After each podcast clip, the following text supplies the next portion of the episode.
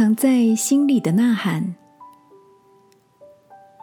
晚安，好好睡，让天父的爱与祝福陪你入睡。朋友，晚安。今天的你一切都好吗？最近我和喜欢观赏舞台剧的朋友 Ben 闲聊时，他跟我分享了某出戏剧表演中。让他印象深刻的一句台词：“恐惧会慢慢扭曲一个人的心。” Ben 告诉我，在听见这句台词的时候，他脑海中不自觉浮现了挪威画家爱德华·孟克的那幅经典名作《呐喊》。那张恐惧尖叫的脸孔，像是一面穿越世纪的镜子，具象的映照出现代社会。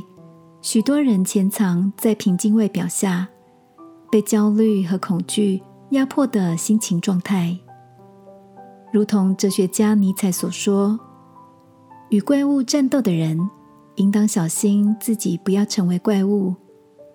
当你凝视深渊时，深渊也在凝视着你。”亲爱的，你曾经长期处在某种害怕、担忧的情绪中。不知不觉失去了原本平静无忧的笑容吗？那些藏在心里的呐喊，就像一个不断与你对视的深渊，使你快要喘不过气来了。今晚，不论你藏在心里的忧虑和恐惧是什么，让我陪你一起来到天父面前，求他赐下平静心灵的力量。使我们挣脱恐惧的捆绑，如同圣经的箴言所说：“你躺下必不惧怕，你躺卧睡得香甜，因为耶和华是你所倚靠的，他必保守你的脚不陷入网罗。”一起来祷告，亲爱的天父。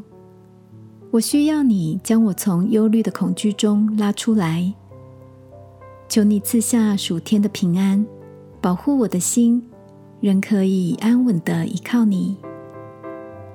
祷告，奉耶稣基督的名，阿门。晚安，好好睡，祝福你有个安舒好睡的夜晚。耶稣爱你。我也爱你。